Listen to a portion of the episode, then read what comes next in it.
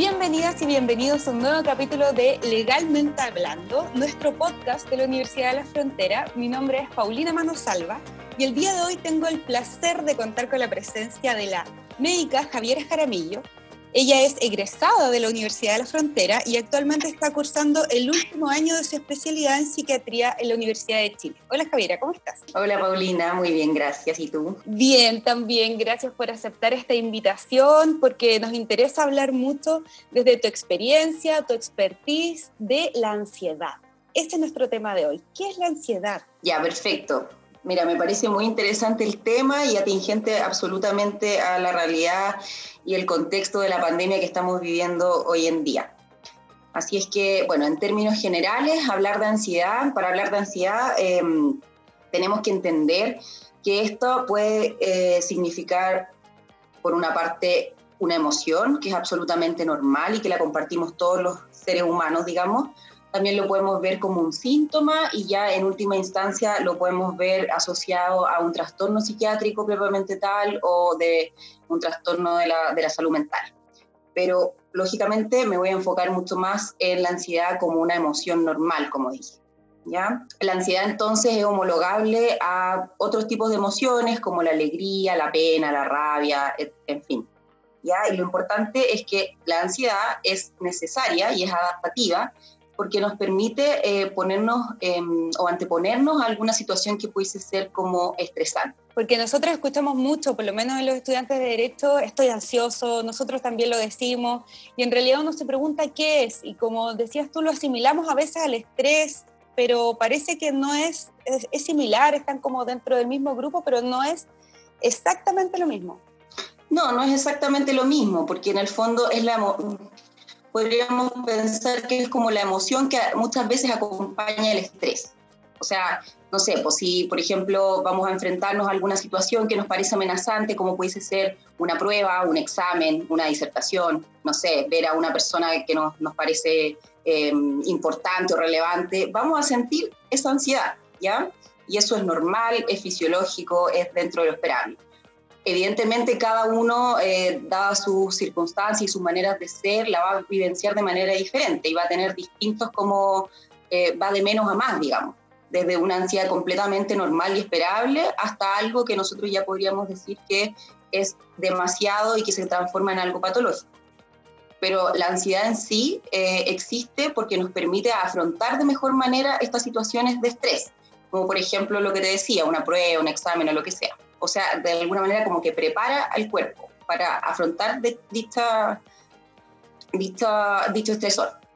Entonces, sí, pues de lo que tú nos cuentas, si la ansiedad se conoce o se, se experimenta, mejor dicho, en un ambiente normal y común y corriente, en situaciones que tal vez como los estudiantes se enfrentan regularmente como una prueba o un ramo difícil, etcétera, podríamos decir que ahora se está viendo aumentada con esta situación de la pandemia o de qué manera ha influido o mejor tal vez me adelanto un poco y quiera hablar más de lo general, pero luego ir a eso. Uno de los grandes temas. sí, perfecto. Claro, como te decía, eh, tener ansiedad nos permite, por ejemplo, concentrarnos y afrontar de, buena manera ciertos retos o ciertas tareas que tenemos por delante. Ahora, eso, como te decía, es normal, pero em, obviamente en este contexto de la pandemia em, hay un ambiente como estresante que tiene que ver con múltiples factores, no solo, no solo con el hecho del coronavirus y el temor a enfermarse o el temor de que algunos cercanos se enfermen o que se enfermen gravemente o que puedan morir, en fin, sino que además hay otros eh, factores que están asociados a la pandemia que tienen que ver por una parte con el confinamiento, que de alguna manera es algo que de lo cual ustedes ya están como saliendo, se podría decir, pero a pesar de eso, aún eh, no estamos en una vida completamente normal, o sea, muchos lugares se mantienen cerrados, está prohibido, digamos, eh, hacer reuniones entre personas, las personas que practicaban, por ejemplo, algún deporte en, en, equipo, ya no, esto no es posible todavía. Em, entonces, de alguna manera, hay una pérdida de las rutinas habituales. Y eso eh, es, algo que también puede causar estrés.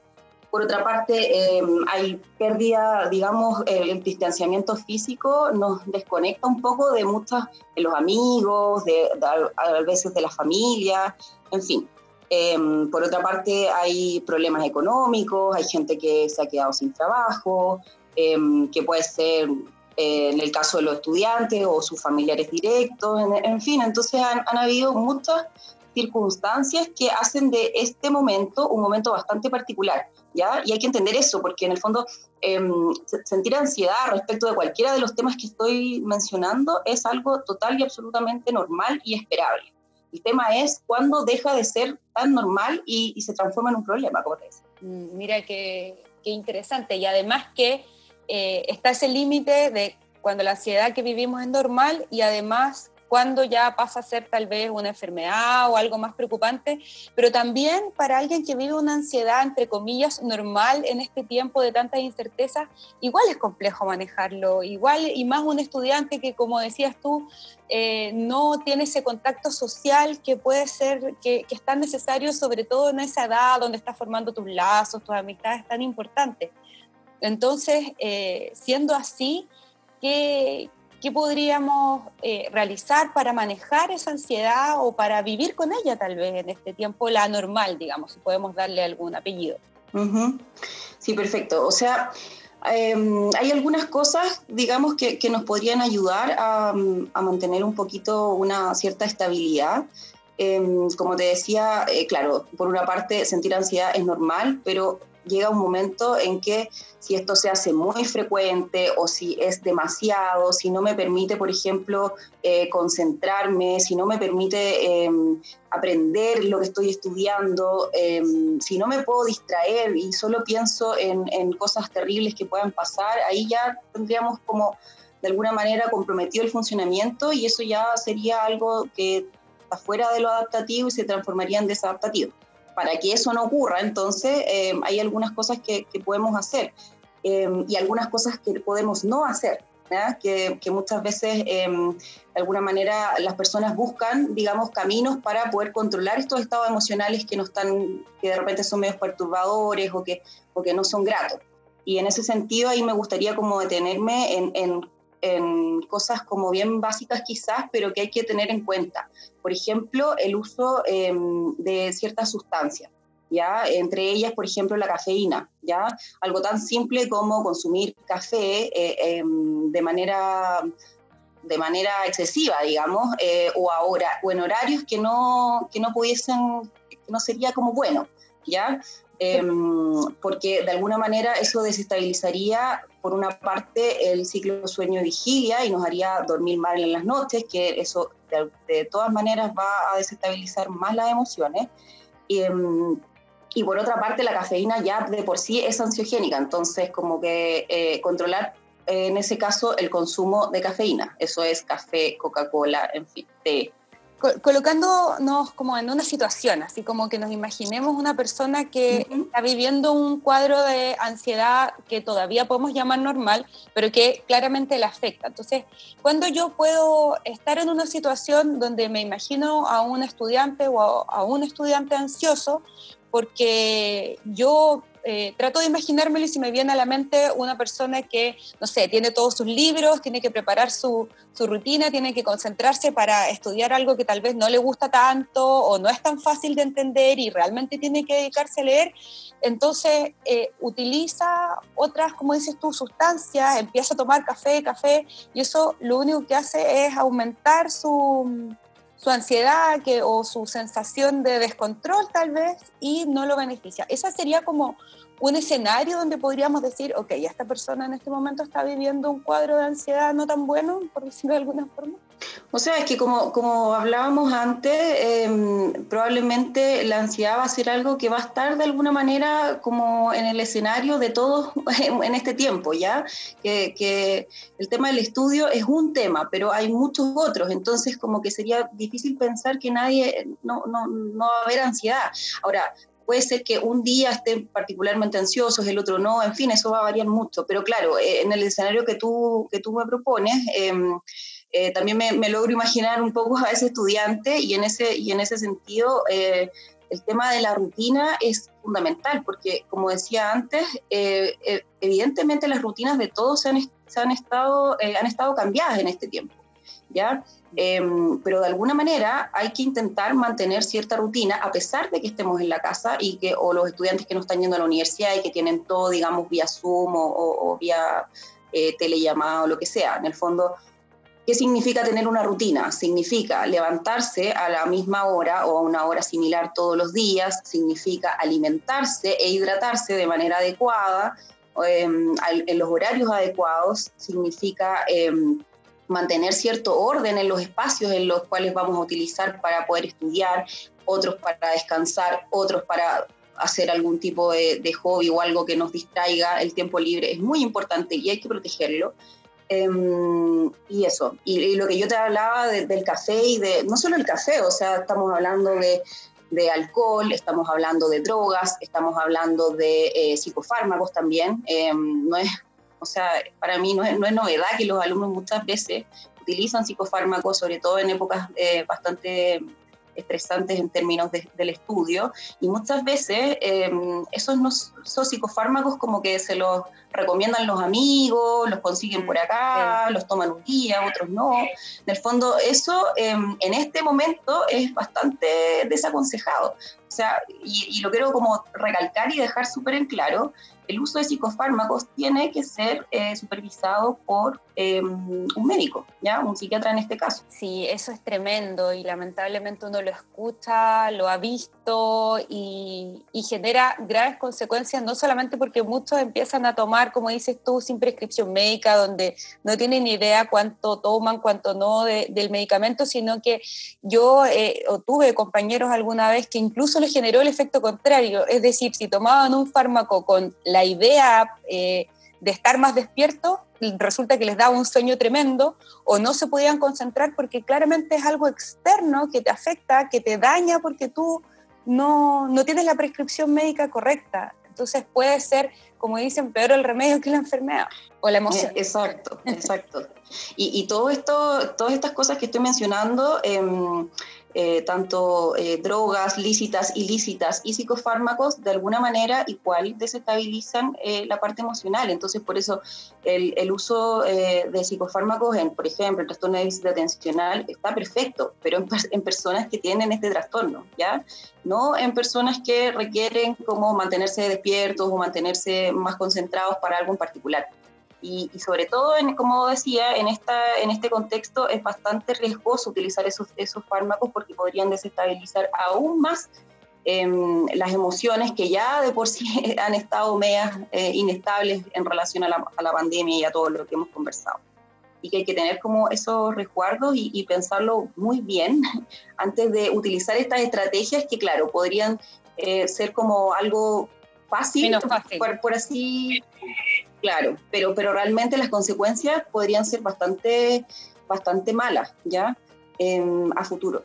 Así es que ahí, ojo, harto ojo con eso. Sí, un tremendo consejo que además no, no lo habíamos hablado y que es un secreto a voces, eh, que sabemos qué pasa y que, y que, como dices tú, tal vez va de menos a más, y ni siquiera de menos a más, porque eh, muchas veces alguien puede decir, por ejemplo, una sustancia lícita como el café, eh, efectivamente si yo lo tomo, como decías tú, en grandes cantidades o en horarios que no son adecuados, me pueden provocar un gran daño.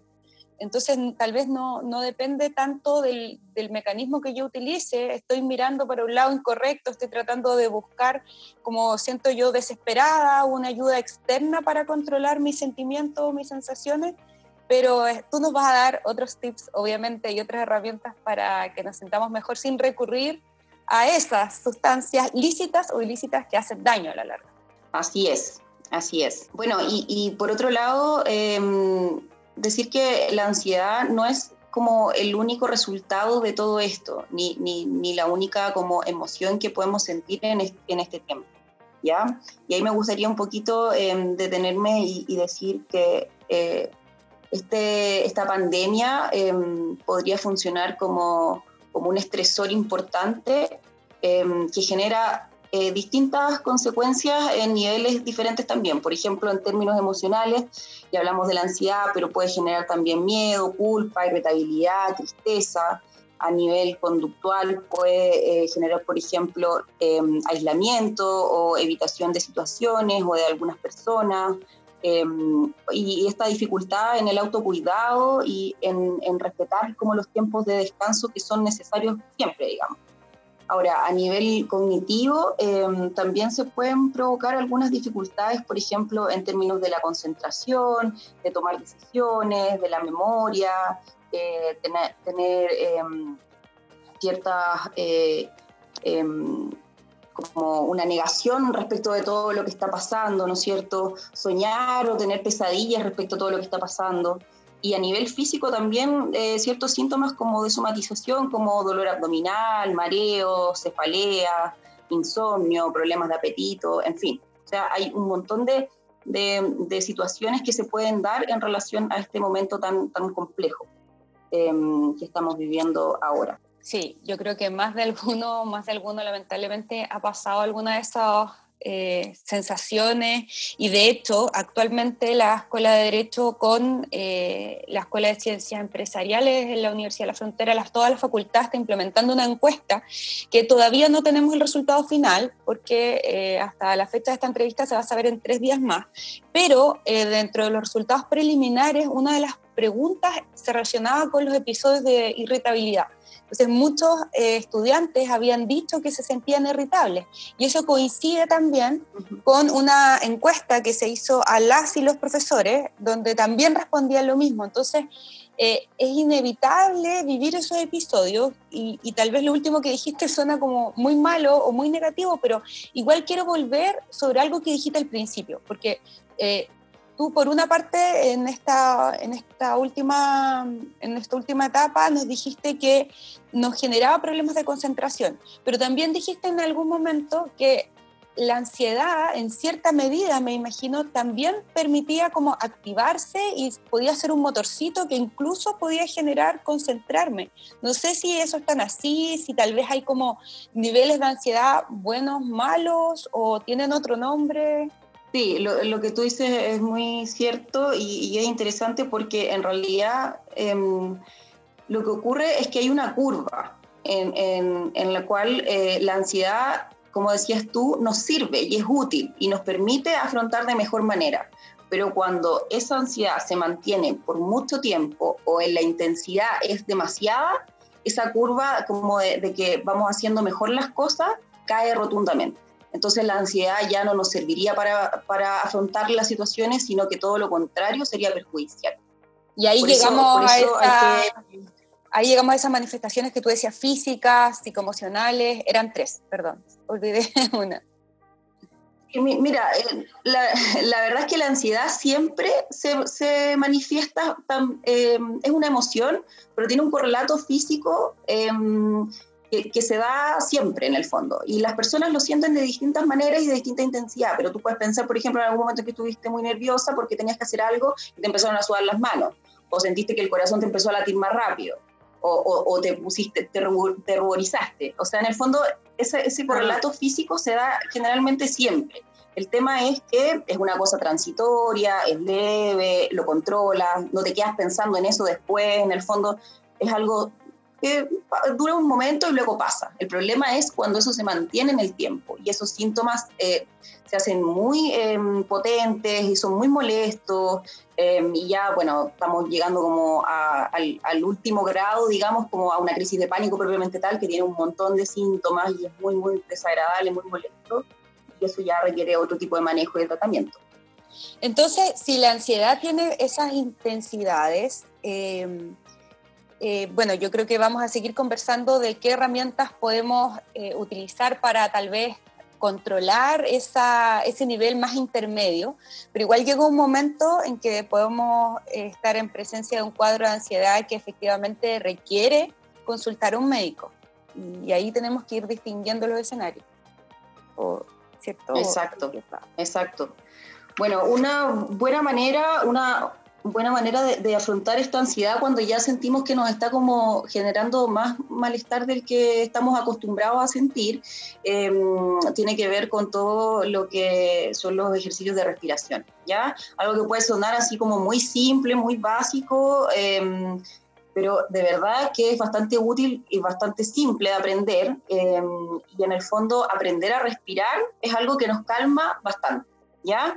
Y así como un, un, sería un tip así muy, muy simple, pero que, ¿cómo podríamos respirar de una manera que nos pueda servir para calmarnos? Es inspirar en cuatro tiempos, luego expirar en cuatro tiempos, contando eh, uno, dos, tres, cuatro mientras lo hago, y luego descansar cuatro tiempos.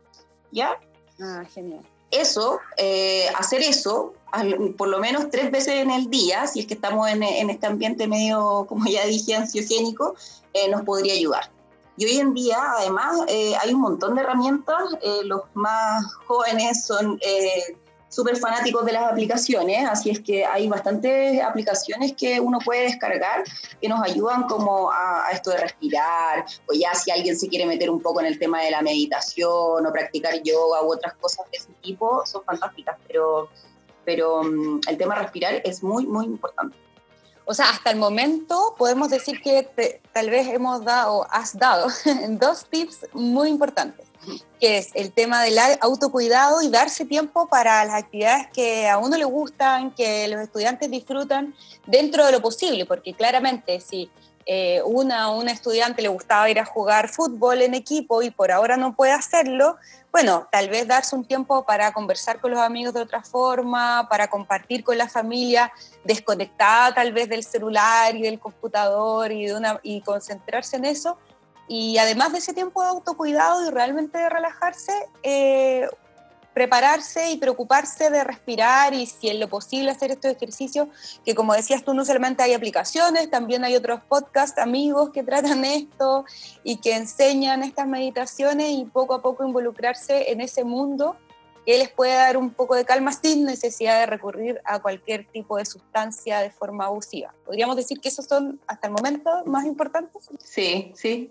yo creo que está muy eh, bien lo que estás diciendo. Y, lo, y algo que, que igual no, no, he, mm, recalcado tanto es que eh, tenemos que reconocer que todas estas emociones eh, que estamos viviendo y que las vivimos todos, ¿ya? se explican por el contexto, ¿ya? Que no es, uno a veces piensa, no, en realidad esto solo me está afectando a mí, seguro que mi amigo, mi amiga, mi pololo, mi mamá no está tan afectado, todos estamos afectados de alguna manera, ¿ya? No eres el único, no eres el único que, no lo está pasando tan bien probablemente. Em, y porque tenemos que reconocer que esta es una situación muy extraña, em, muy difícil y, es nueva.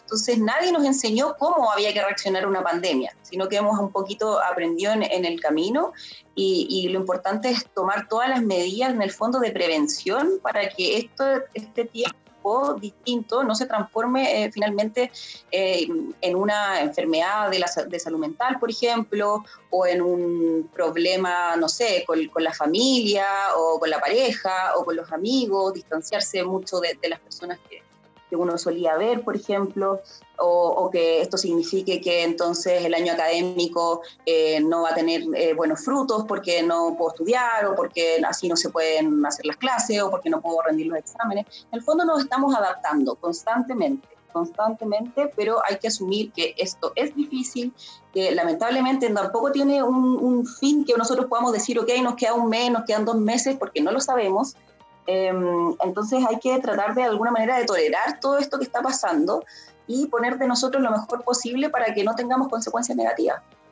Hoy es tremendo lo que dices porque es verdad, como justamente estamos más solos, nosotros no hablamos tanto de lo mal que nos sentimos o de los miedos que tenemos con mucha gente. Tal vez hay personas que son más abiertas y lo hablan, pero yo me imagino a mis estudiantes que están ahí con el Instagram, que es una herramienta muy buena, pero también es muy mala porque en definitiva son esas redes sociales donde eh, todos los jóvenes muestran lo mejor de sí y tal vez si están todo el día en la casa, bueno, no importa, muestran lo, mejor, como que su vida es, perfecta, o eso se ha dicho mucho, en la historia, etcétera, pero en realidad nadie muestra los miedos y nadie muestra la incertidumbre que siente o lo angustiado que se siente.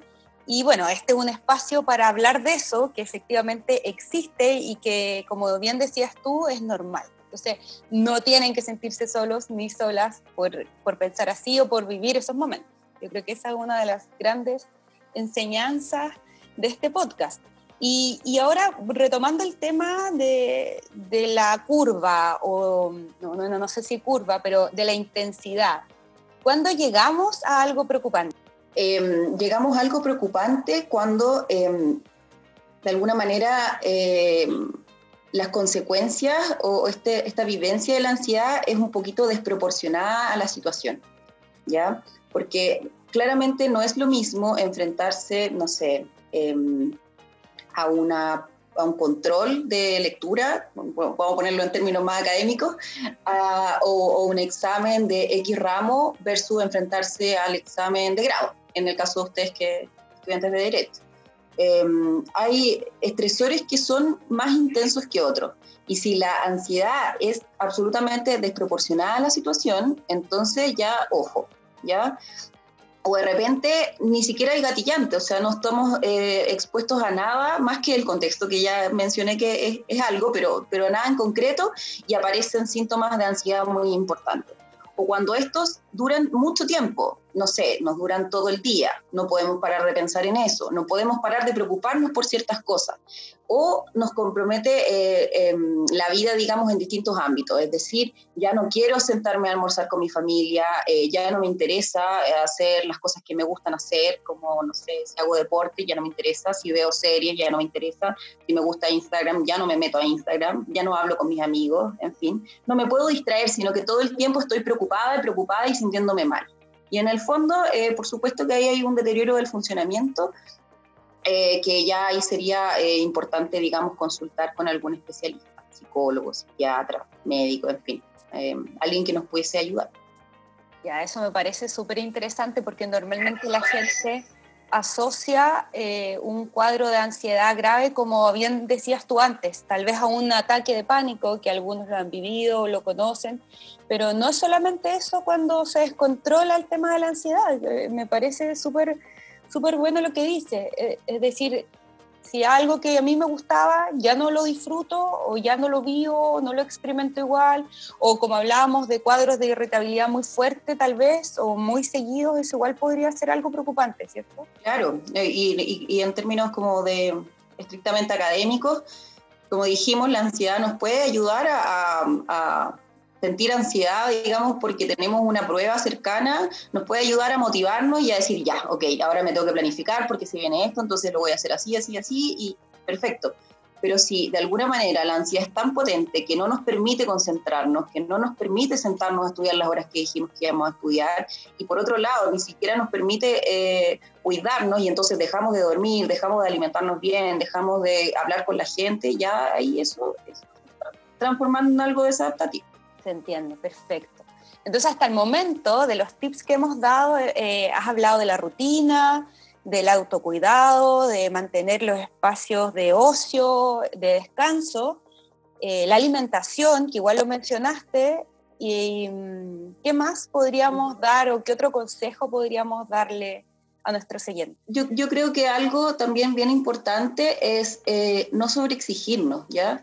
Porque al principio yo recuerdo como cuando recién partió el tema de la pandemia, como que eh, las personas hablaban como, ok, este es un momento que vamos a estar más en la casa, entonces tenemos más tiempo, parece que teníamos más tiempo. ¿Tiempo para qué? Tiempo para hacer otras cosas, tiempo para aprender otras cosas. Entonces la gente, no sé, aparecen miles de cursos online, miles de cosas que hacer, pero ojo, porque en el fondo el estar en casa y tener más tiempo, entre comillas, eh, no implica que nosotros ahora nos vamos, a nos vamos a poner a leer como locos y vamos a aprender cinco idiomas y vamos a ser los mejores chefs y vamos a, no sé, a... o sea, no. o sea, qué rico que, que, pudiésemos aprender algo nuevo, perfecto, pero, pero este tiempo eh, no significa que nosotros podamos hacer cosas que son imposibles, ¿ya? Entonces hay que tener eso también en mente y no sentirse culpables porque no estoy aprendiendo a cocinar o no, no estoy aprendiendo tres idiomas. Eh, lo más probable es que sea muy difícil hacerlo en este momento. Por lo que ya mencioné, hay, mucho, hay muchos factores que, que influyen en, en, en, que nos vamos a sentir más eh, vulnerables y más ansiosos. Entonces, ojo también con, con sobre exigirnos. En el fondo, el tema de la rutina tiene que ver con, y como ya lo hemos dicho y tú también lo mencionaste, establecer cierto orden que tiene que ver con las cosas básicas, establecer cierto tiempo para hacer eh, para relajarse, cierto tiempo para hacer actividades de ocio. Y, mm, y yo creo que con eso eh, podríamos estar, bueno, y para los, los, estudiantes, por supuesto, estudiar, para los que trabajan, trabajar, pero, pero con eso ya estamos bastante llenos de cosas que hacer en el fondo. Así que no sobreexigirse. Sí. Eso sería un consejo.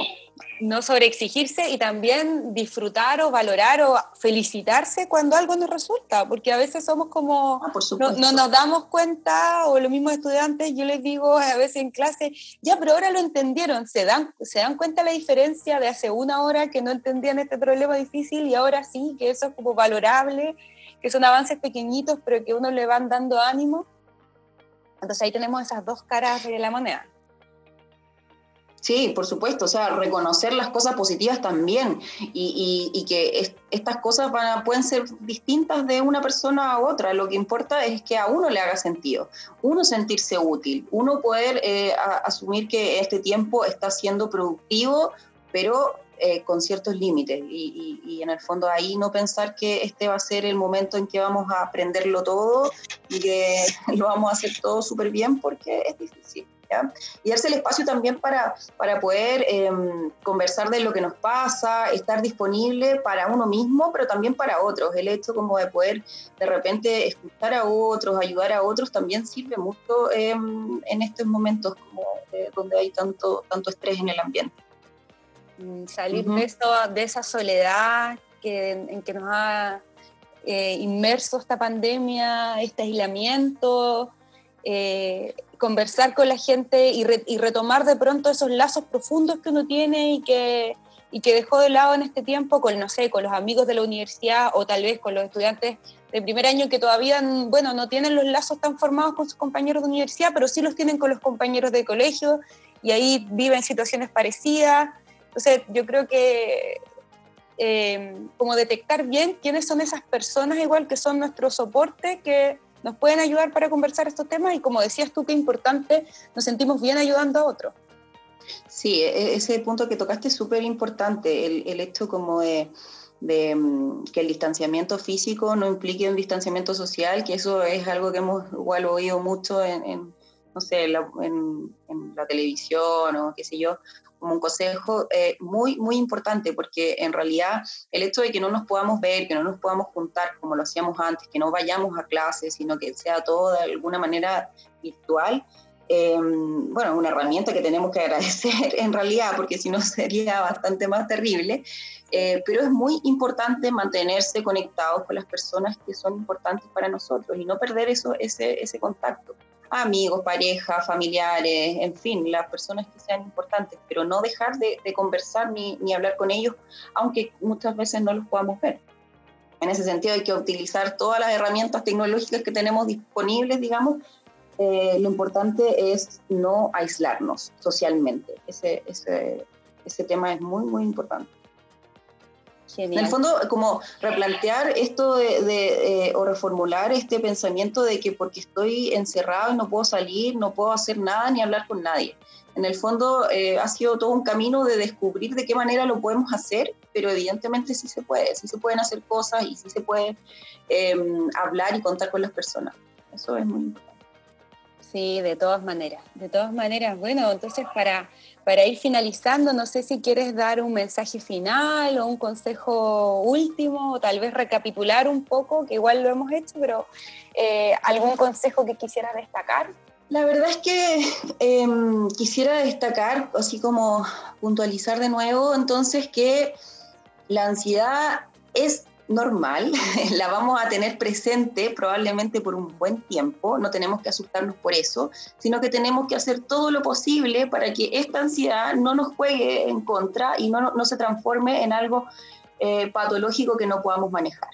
Y en el caso de ser así, y en el caso de estar muy aproblemados y estarnos sintiendo demasiado mal, entonces lo que hay que hacer es indudablemente buscar ayuda Y si es, eh, para eso em, siempre sería bueno partir como comentando lo que les está pasando con algún una persona cercana que los pudiera apoyar en ese momento. Y si esto, como ya mencioné, se saliera un poquito de control, consultar eh, a algún especialista de salud mental para que los pueda ayudar, ¿ya? No tener miedo, no pensar que eres la única persona que lo está pasando mal. Y si a ti te afectó más de la cuenta, bueno, habrán razones para que eso haya sido así, y hay muchas cosas que se pueden hacer al respecto y eso es importante como de, dejarlo claro y dejar de tenerle miedo como a la salud mental y a la psiquiatría como si fuera una cosa así como de, otro mundo o a mí no me va a pasar nunca o...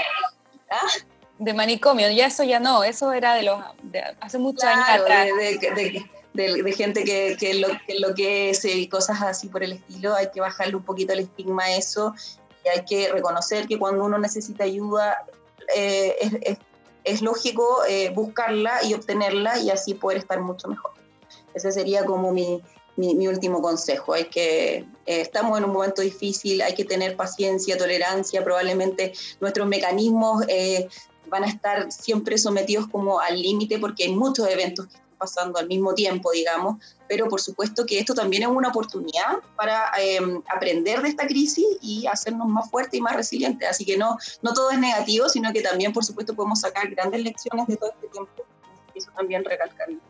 Bueno, y una de las lecciones que estamos sacando justamente es aprender de todos estos temas de salud mental, conocer un poco más qué es la ansiedad, qué es lo que nos pasa, qué es lo que vivimos. Así que por eso te doy gracias por esta conversación, ha sido muy fructífera y sin duda espero contar contigo en otro capítulo de nuestro podcast. Muchas gracias a ti, muchos saludos para todos los que nos escuchan. Bueno, un saludo entonces, nos vemos en un próximo capítulo de Legalmente Hablando.